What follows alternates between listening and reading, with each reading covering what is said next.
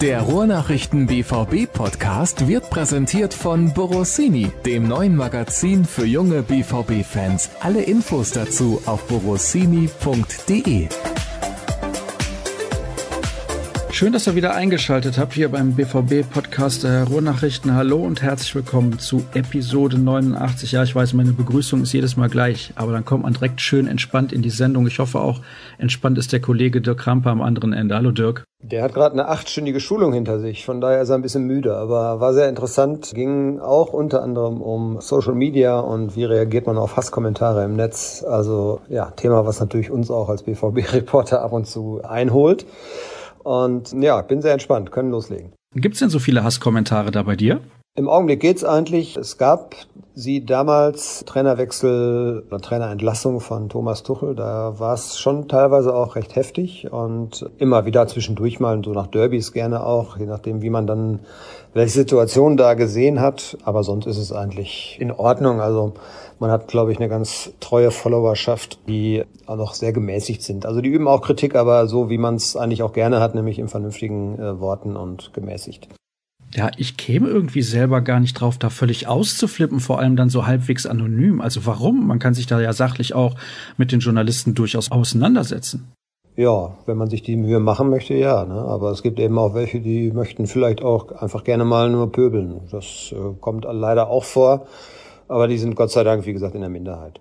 Na gut, dann kümmern wir uns jetzt um ein Thema, das aber ein bisschen ähnlich gelagert ist. Entschuldigt den Vergleich, aber es handelt sich dabei ja auch ein bisschen um psychologische Probleme, denn einige Spieler von Borussia Dortmund haben jetzt im Prozess gegen den Attentäter auf den Mannschaftsbus von Borussia Dortmund nochmal ausgesagt. Unter anderem Marcel Schmelzer, Thomas Tuchel, der Ex-Trainer und auch Roman Weidenfeller, der gesagt hat, er nimmt nach wie vor Hilfe in Anspruch, das finde ich gut, dass das auch mal bekannt ist, dass die noch immer Hilfe brauchen und ich kann das mehr als nachvollziehen, denn das ist keine leichte Situation. Sie haben dann auch noch mal darüber gesprochen, wie das war dann kurz danach beim Rückspiel in Monaco. Das muss eine Horrorsituation für die gewesen sein. Ja, ich kann mich gut erinnern, da gab es ja dann auch noch den Fall, dass ich glaube Fans den Bus blockiert haben oder zumindest die, der Weg war so ein bisschen blockiert, ich glaube von, äh, von Fans aus Monaco.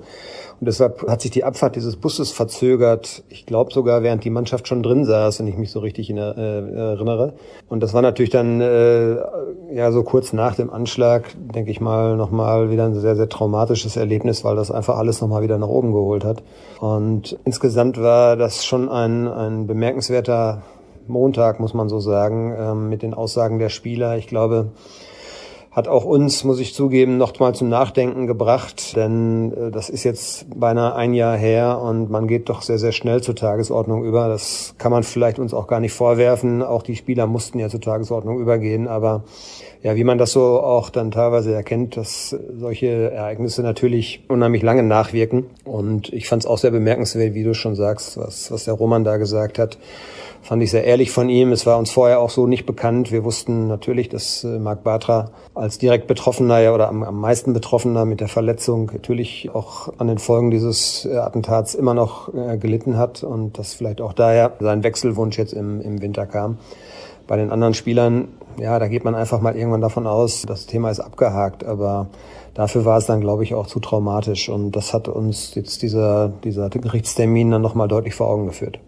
Machst du dir da, also es klingt ein bisschen so, ein bisschen Vorwürfe? Ja, nein, wir haben damals, ich kann mich erinnern, wir haben damals äh, schon darüber diskutiert, wie gehen wir da jetzt mit um. Es war dann auch die Diskussion mit, mit, mit Lesern und Usern, was ist mit Benotung, das ist sehr schwierig und da haben wir lange darüber diskutiert, weiß ich noch. Lassen wir es bleiben? Wie lange lassen wir es bleiben? Wann geht man dann eben wieder zur Normalität über? Das ist ja dann auch eine, eine Frage, die sehr, sehr schwer zu beantworten ist. Was macht man mit Spielern, die gar nicht im Bus gesessen haben? Die muss man ja dann im Prinzip ja auch nicht bewerten oder macht man eben, bewertet man dann eben alle Spieler und ja, wie sehr lässt man das eben noch einfließen, dass sie ja noch unter dem Schock stehen? Und das war damals sicherlich keine leichte Entscheidung. Wir haben uns, glaube ich, dazu entschieden, dass wir weiter benoten. Aber wenn man jetzt sieht, wie lange das eben auch nachwirkt, ja, da macht man sich schon Gedanken. Also klar machen wir uns da Gedanken drüber, wir hinterfragen uns ja auch. Ne? Und das, finde ich, gehört auch dazu.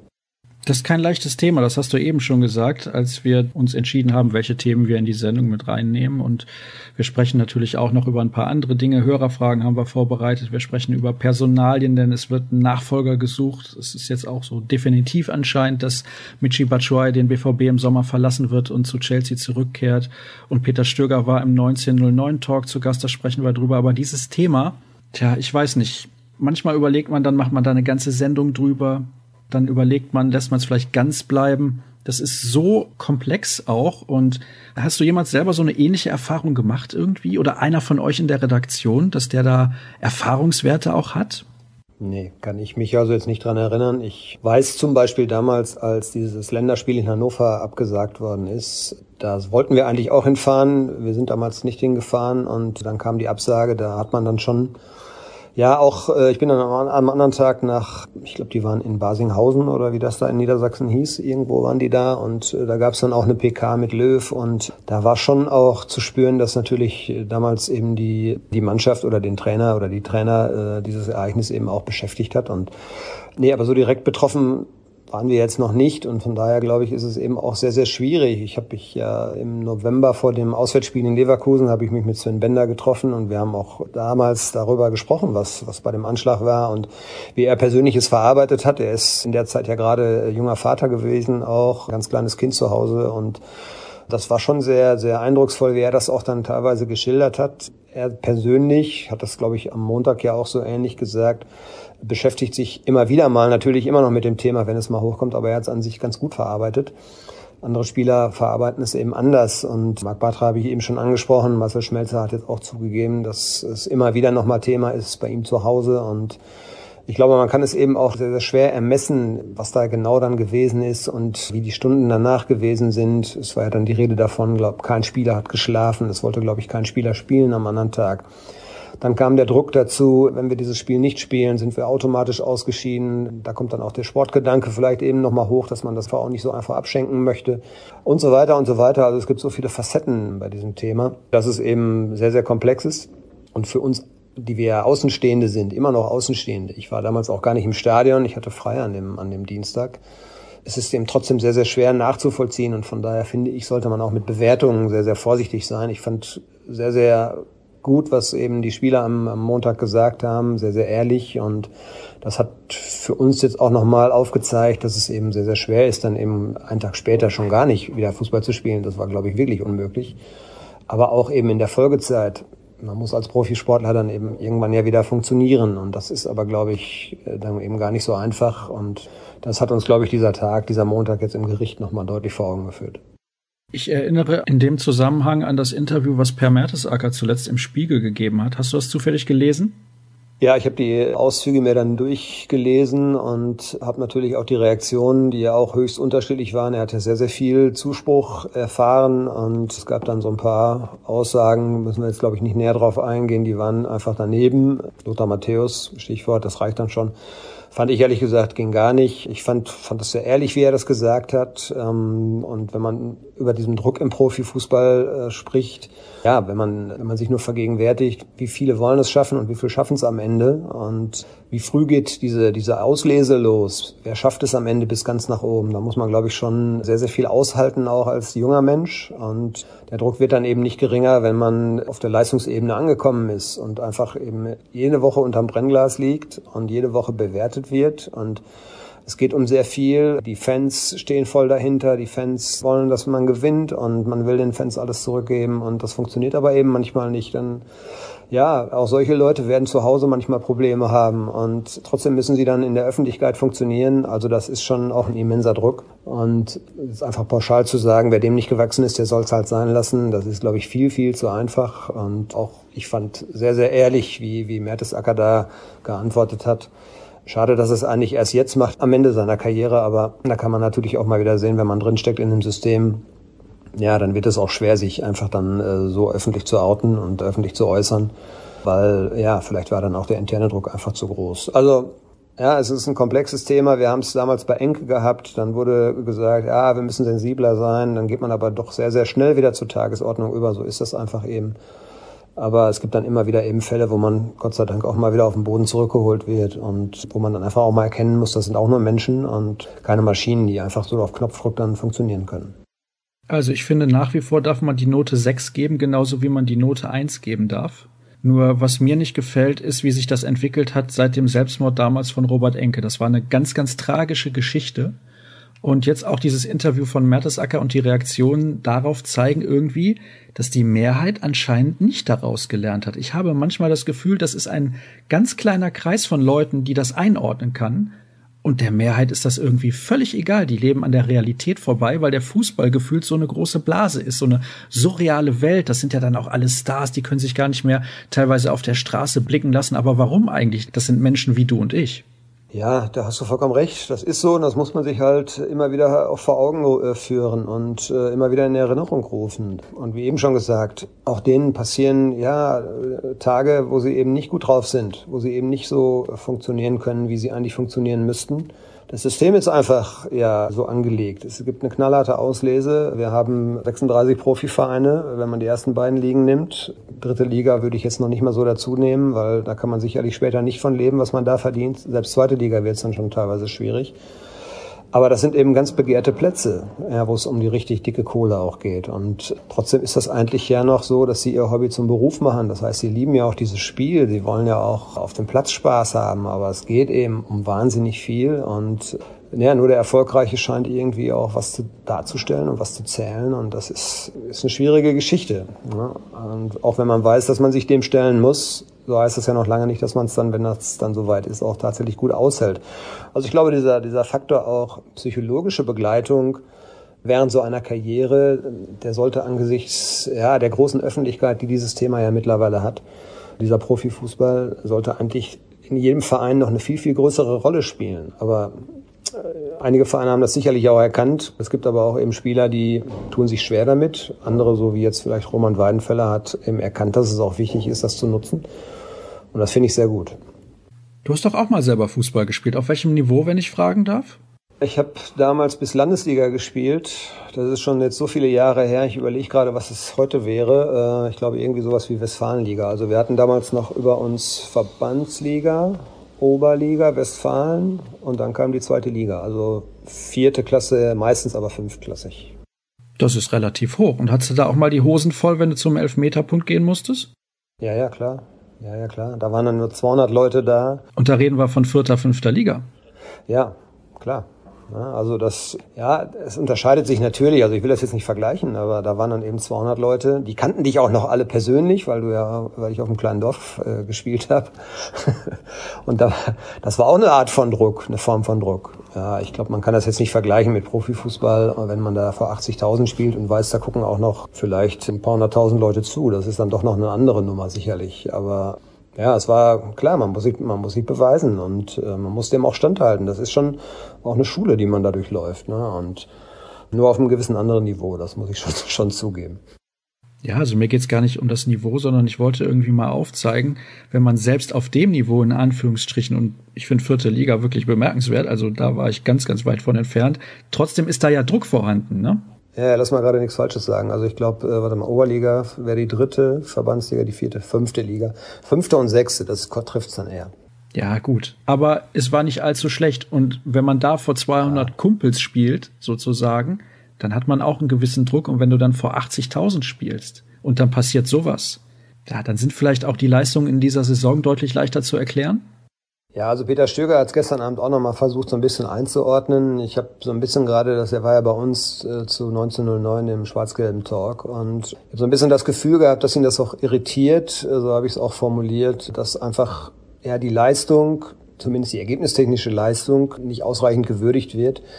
Er hat dann auch nochmal aufgezählt, dass es eben auch sehr, sehr viele Einflussfaktoren innerhalb einer so äh, einer ganzen Saison eben gibt. Und ich glaube, es ist nicht jedes Mal bei jedem Verein dann auch so viel passiert, wie es in diesem Jahr bei Borussia Dortmund passiert ist. Angefangen jetzt mit dem Anschlag, der sich sicherlich in diese Saison jetzt noch reingewirkt hat. Dann hatten wir im Sommer den Trainerwechsel. Wir haben einen super Start gehabt. Wir haben dann eine unerklärliche, einen unerklärlichen Einbruch gehabt, so hat das formuliert, der dann wieder in einem Trainerwechsel mündete. Also auch drei verschiedene Trainer innerhalb von einer Saison mit drei unterschiedlichen vielleicht Ansätzen, wie man äh, Fußball spielen möchte. Ja, und dann das ganze Wechseltheater im Sommer Dembele, im Winter Aubameyang. Also es gab ganz viele Themen rund um Borussia Dortmund, die Einfluss genommen haben auf die Leistung dieser Mannschaft. Und er hat so ein bisschen darum geworben, dass man das vielleicht berücksichtigt in der, in der Bewertung auch der Leistung. Er hat gar nicht bestritten, dass die fußballerischen Darbietungen nicht immer gut waren. Aber es gab eben aus seiner Sicht auch einige Gründe und die kommen manchmal vielleicht ein bisschen zu kurz. So hat er es zumindest gesehen. Welchen Eindruck hattest du vom Publikum, das da saß? Hatten die Verständnis für die Aussagen von Peter Stöger in diesem Zusammenhang? Ja, auf jeden Fall. Das ist gut angekommen, wie er es auch formuliert hat und wie er sich geäußert hat. Er hat eine Prise Witz, eine Prise Humor auch mit da reingenommen. Da ging es dann zum Beispiel um die Frage eines Fans, die wurde ihm dann gestellt, ob er mit seiner ruhigen Art überhaupt ankommt in Dortmund. Und da hat er dann auch sehr, sehr selbstironisch ein bisschen drauf geantwortet. Äh, nein, die Spieler verstehen mich schon. Zumindest die, die finden das auch alle super. Zumindest die, die spielen. Also die anderen vielleicht nicht so. Also das kam schon gut an, hatte da die Lache auf seine Seite, seiner Seite. Und ja, war ein, war ein guter, guter und gelungener Auftritt von ihm, muss man glaube ich schon so sagen. Was hat er denn sonst noch gesagt, der Peter Stöger? Es muss ja eine ganz launige Veranstaltung gewesen sein. Ja, es, es ging halt, also im Wesentlichen ging es viel so um die Bewertung der Situation und natürlich eben auch um dieses Kernthema, was, was war so seine vordringliche Aufgabe, als er kam. Er kam ja in einer sehr, sehr schwierigen Phase und er hat nochmal darauf hingewiesen, wir haben uns ja seitdem stabilisiert. Das war eigentlich so das, das einzige Ziel, was auch in den Gesprächen, die er dann hatte mit dem Verein, genannt worden sei, du musst den Abwärtstrend stoppen, wir brauchen Ergebnisse, alles andere ist erstmal wirklich egal, wir müssen uns am Ende für die Champions League qualifizieren. Und er ist bei Platz 8 damals ja gestartet, jetzt steht die Mannschaft auf Platz 3. Das ist in der Tat wirklich, glaube ich, kann man ihm da auch nicht viel vorwerfen. Er hat eigentlich das gemacht, was gefordert war in dieser Zeit. Es geht natürlich jetzt nur um die, um die Frage, wie entwickeln wir das weiter? Welche Vision haben wir, wenn die Saison dann vielleicht erfolgreich abgeschlossen worden ist, wovon alle, was alle hoffen? Und was passiert dann in der nächsten Saison? Wie kann man auch dann eben, das ist der nächste Punkt, nicht nur Ergebnisse erzielen, sondern eben den Fußball auch wieder ein bisschen attraktiver machen? Da hat er auch keine Zweifel dran gelassen. Er hat nicht das gesehen, was er sich auch teilweise vorgestellt hat. Aber er hat immer wieder betont, dass es vielleicht eben auch ja, ein bisschen zu vermessen gewesen wäre, das zu erwarten. Also er hat gesagt, Zauberfußball werden wir auch im Rest der Saison nicht mehr sehen. Wir müssen uns halt darauf einstellen, dass es eine Saison war, in der sehr, sehr viele Schwankungen da waren. Und damit muss man jetzt bis zum Saisonende leben. Dann kann man einen Cut machen. Dann kann man vielleicht eben auch an den Schrauben, die man, äh, wo man drehen möchte, kann man eben auch was verändern. Und dann geht's von vorne los. Und wenn das dann mit ihm sein sollte, dann hat er gesagt, dann gibt es auch von uns aus, also vom Trainerteam aus, eine Idee, wie wir Fußball spielen lassen wollen. Wenn ich dich so höre, muss ich sagen, habe ich den Eindruck, du kannst dich damit absolut einverstanden erklären. Ja, auch das war jetzt wieder so ein Punkt. Natürlich, wir haben ja auch die letzten Wochen durchaus kritisch begleitet. Und ich glaube, wenn man dann so Spiele wie Heimspiel Salzburg oder auch in Salzburg, wenn man das dann gesehen hat, äh, oder auch einige Bundesligaspiele, wo man zu Hause ja relativ unnötig Punkte gelassen hat, dann finde ich, muss es auch erlaubt sein zu kritisieren, weil das war dann auch nicht gut. Ähm, das sieht er, glaube ich, aber auch gar nicht anders. Er hofft einfach immer auf so eine realistische Einordnung der Gesamtsituation. Äh, die kommt ihm manchmal, glaube ich, ein bisschen zu kurz. Und ja, deshalb hat er sich so ein bisschen gewundert über äh, die Diskussion. Und vielleicht ist es natürlich auch für ihn jetzt der Beleg, dass er tatsächlich beim richtig großen Verein angekommen ist. Denn diese Diskussionen finden natürlich auf dem Niveau statt, ja, da hätte er in Köln äh, die, ja, wahrscheinlich die Finger nach äh, sich geleckt. Mit so vielen guten Resultaten trotzdem mit Kritik leben zu müssen, das hätte es wahrscheinlich in Köln so nicht gegeben. Aber ja, ist eben auch dann Borussia Dortmund und eben nicht der erste FC Köln. Saß da, also vielleicht war das so das, was du als Gefühl mit aus der Sendung rausgenommen hast, der Trainer von Borussia Dortmund über Sommer hinaus? Schon befürchtet, dass du das fragst. Das muss ich doch. Ja, ich kann dir darauf wirklich keine schlüssige Antwort geben. Also mein Gefühl sagt mir auch so, wie er es formuliert hat, äh, wenn man die Kirche so ein bisschen im Dorf lässt, wenn man auch sieht, wo kamen wir jetzt her, als er kam, äh, was haben wir jetzt? Wir haben eine Stabilität auf einem, ja, finde ich, gesunden Niveau. Ergebnisse passen. Bis auf ein paar Ausnahmen, aber er hat noch nicht verloren in der Liga. Er hat jetzt wirklich alles, oder Dortmund hat wieder alles in der eigenen Hand. Das war ja auf Platz 8 ganz anders damals. Von daher habe ich so von meinem Gefühl her, würde ich sagen, der ist auch im nächsten Jahr Trainer von Borussia Dortmund. Da spielen dann auch, das haben wir ja auch schon mal diskutiert hier an dieser Stelle, da spielen natürlich auch noch andere Faktoren eine Rolle. Wer, wer ist verfügbar? Welchen, welchen Typen kann man bekommen? Und wie plane ich überhaupt die, die, die Zukunft? Es gibt ja auch personelle Veränderungen dann in der Mannschaft. Ist Stöger jetzt nicht vielleicht auch deshalb der Richtige, weil er einfach einen guten Einblick jetzt gewonnen hat und hat er die Chance nicht einfach auch verdient? zu zeigen, dass er mit dieser Mannschaft auch weiter erfolgreich und vielleicht ein bisschen schöner Fußball spielen lassen kann. Ein Punkt, den man, glaube ich, wirklich nicht außer Acht lassen kann, man hat ihm deutlich angemerkt, dass ihn das auch ein bisschen wurmt, dass äh, ja, ihn das irritiert, äh, dass die Kritik so groß ist. Und ich weiß nicht, inwieweit er selber, er ist dieser Frage auch so ein bisschen ausgewichen, äh, inwieweit er selber Lust verspürt, dieses Projekt fortzusetzen. Das werden jetzt spannende Wochen, weil irgendwann muss jetzt auch bald mal eine Entscheidung fallen. Man muss ja eine Kaderplanung auch vornehmen und da sollte ein neuer Trainer natürlich auch maßgebend seine, seine Ideen verwirklichen können. Und wenn das eben nicht Peter Stöger sein sollte, dann ja, muss man das mit einem anderen, anderen, mit einem anderen Mann machen. Und der muss ja dann auch erstmal gefunden werden. Also die Zeit drängt jetzt so ein bisschen, finde ich. Wir haben jetzt Anfang April und ich denke mal, irgendwann nach Ostern braucht man Klarheit. Ja, und Ostern ist nächste Woche. Also von daher ist es nicht mehr allzu lange. Und ich denke auch, dass sich da was anbahnt in Richtung Peter Stöger, auch wenn natürlich zuletzt viele Namen gehandelt wurden. Kovac, Wolf, der ist ja auch vertragslos aktuell, Nagelsmann und so weiter und so fort. Aber wenn man da mit einem einig wäre, hätte man das vielleicht auch schon bekannt gegeben, um eben Ruhe reinzubekommen. Oder man sagt intern, wir haben eigentlich Ruhe nach so einer turbulenten Phase. Wir gewinnen auch Spiele, zwar nicht überzeugend, aber zumindest in der Liga stehen wir sehr, sehr gut da. Und wir wollen uns nicht künstlich Unruhe schaffen, denn auch so eine Bekanntgabe eines neuen Trainers könnte dazu führen, dass wieder Unruhe reinkommt. Dazu passen zahlreiche Hörerfragen. Wir haben viele bekommen, viele auch zu Peter Stöger, die haben wir gerade ja im Prinzip schon beantwortet. Also Dirk war so freundlich, das zu tun. Und jetzt geht's um die Spieler. Jonas Hector wird gehandelt als möglicher Neuzugang im Sommer. Fändest du das gut, wenn er zu Borussia Dortmund kommt? Glaubst du, der würde den BVB besser machen? Ja, also ich habe einiges von ihm gehalten. Er, er, verspricht eine gewisse Stabilität. Er ist im Spiel nach vorne sehr druckvoll. Also die Personalie Hector kommt natürlich auch daher auf, weil äh, der erste FC Köln ja noch lange nicht gesichert ist, auch wenn es jetzt endlich dazu gereicht hat, nicht mehr Tabellenletzter zu sein. Und dann ist so ein Spieler, finde ich, auch aufgrund der attraktiven Ausstiegsklausel durchaus interessant. Und es ist wie ich finde, ist die linke Seite immer noch ein Problemfeld. Marcel Schmelzer hat in dieser Saison, glaube ich, drei Verletzungen gehabt, die ihn etwas länger rausgeworfen haben. Das merkt man ihm an. Aber er ist auf der anderen Seite fast schon die einzig solide Konstante, die, die der BVB im Moment dort hat. Also wenn ich sehe, Jeremy Toljan, ich glaube, er war ein bisschen überfordert mit der Situation, haben wir auch schon thematisiert. Rafael Guerrero ist leider sehr, sehr oft verletzt und hat überhaupt keinen Rhythmus. Und ich glaube auch, dass man äh, deshalb mit der Personalie Hector da so ein bisschen reagieren möchte, einfach um sich abzusichern. Denn äh, auch ein Schmelzer ist jetzt mittlerweile 30 Jahre alt und selbst wenn dann Guerrero mal verletzungsfrei bleiben sollte, wie sich Toljan entwickelt, weiß man nicht. Man könnte ihn auch auf der rechten Seite ganz gut gebrauchen. Und von daher hat man auf der Position ja auf jeden Fall auch Bedarf. Nur ist die Konkurrenz, wie man jetzt heute lesen konnte, ja offensichtlich nicht gerade klein. Und wenn der Branchenriese aus München ruft, dann wird es vielleicht schwierig.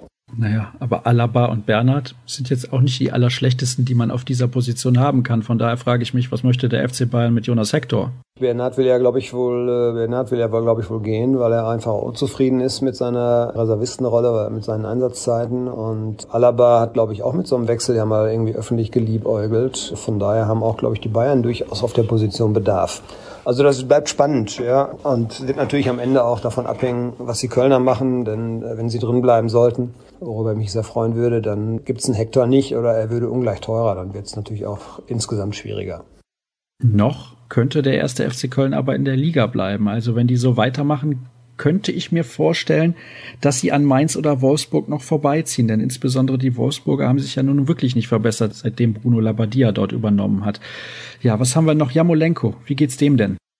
Ja, nichts Neues. Wir hören relativ wenig. Das heißt immer nur, es dauert noch ein bisschen. Er ist auch jetzt in den letzten zwei Wochen überhaupt kein Thema gewesen, äh, wenn, wenn, wenn wir so mal nachgefragt haben. Vielleicht müsste man mal so ein Update versuchen herauszukriegen.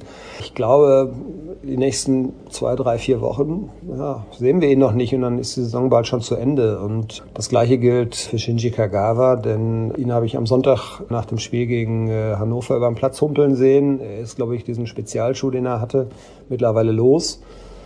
Aber das sah jetzt noch nicht so nach flüssigem Gehen aus. Und dann sind wir noch ganz weit entfernt von Laufen und Fußballspielen. Und auch für den wird's vielleicht sogar eng, was die gesamte Restsaison jetzt anbelangt. Also zwei, zumindest zwei Spieler, die ja, wir vielleicht in, diesen, in dieser Saison gar nicht mehr sehen. Dazu kommen auch Rode und äh, Durm. Auch da deutet sich jetzt irgendwie gar nichts an. Also werden dann schon vier, die vielleicht diese Saison gar nicht mehr zu sehen sein werden. Und ja, das ist schon happig, muss ich sagen.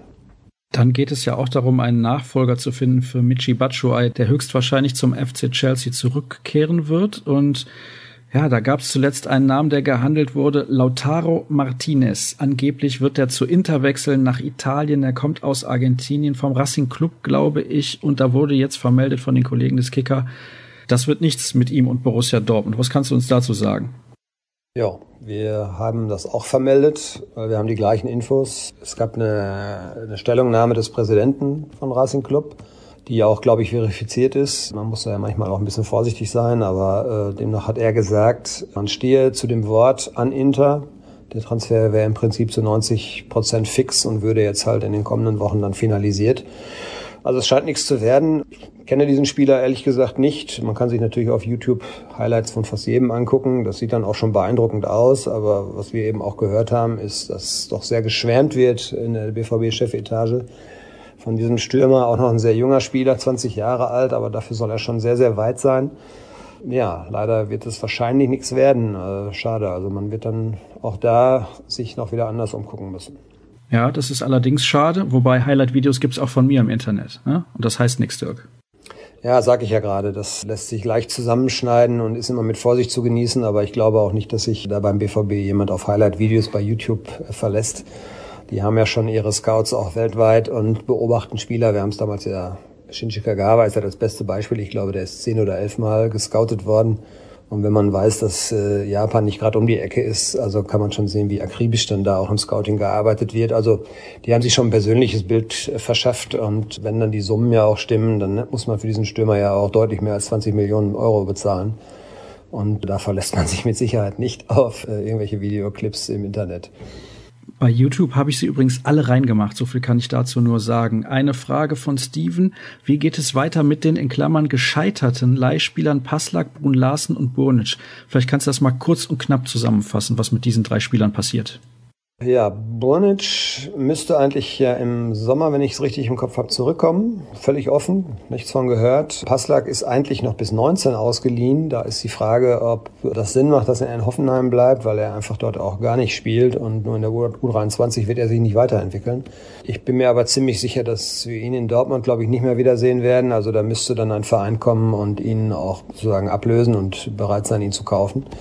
Wen hast du als dritten? Brun Larsen. Ja, Brun Larsen ist ein Talent. Ich glaube, auf den baut man. Da wird man genau verfolgen, was jetzt für ihn am sinnvollsten ist. Ähm, hängt mit Sicherheit auch davon ab, wie stark die Kaderkorrektur jetzt insgesamt ausfällt, ob man dann äh, sagt, okay, dann nehmen wir ihn jetzt auf jeden Fall fest dazu und lassen ihn jetzt äh, bei uns nochmal mitschwimmen oder macht es mehr Sinn, dass er vielleicht nochmal woanders ein Jahr auch richtig viel spielt. Das muss man abwarten. Ich glaube, das sind nicht gerade die vorrangigen Themen, äh, die Michael Zorg so bearbeitet.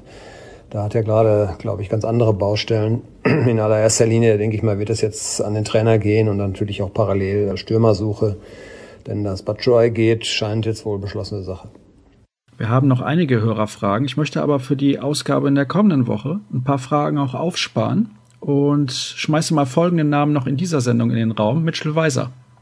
Ja, habe ich auch gelesen. Finde ich sehr interessant. Ich habe also zu Beginn seiner Karriere immer gedacht, ach, der ist ein bisschen zu schnell nach oben gekommen und verpackt das gerade nicht so richtig. Aber ich glaube, dem hat die Zeit in Berlin richtig gut getan. Der hat sich da äh, ja sehr gut entwickelt. Hm, spannend. Ich habe den Namen jetzt im Zusammenhang mit Borussia Dortmund dieser Woche zum ersten Mal gehört. Wo hörst du das denn, Dirk? Ich habe ihn, hab's gelesen, äh, nicht gehört, gelesen. Ich weiß nicht welches, welche Zeitung. Welches Schmierblatt? Jetzt ich habe den Namen jetzt gerade nicht auf der Zunge.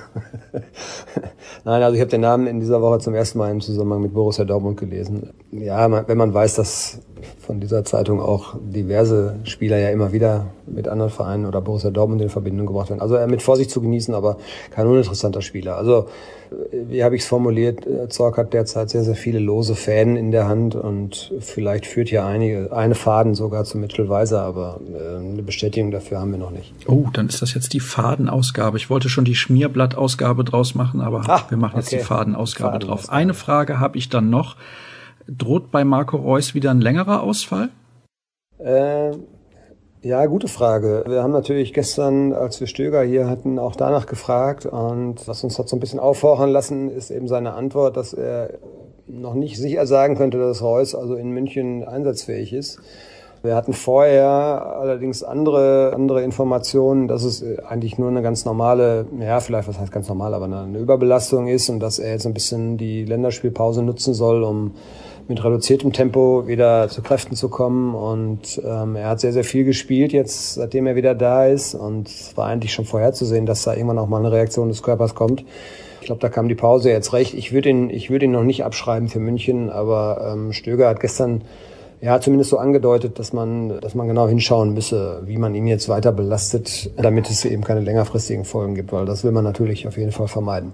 Absolut. Und vielleicht ist dann auch das Spiel in München nicht das, was darüber entscheidet, ob Borussia Dortmund nächstes Jahr in der Champions League mit dabei ist oder nicht.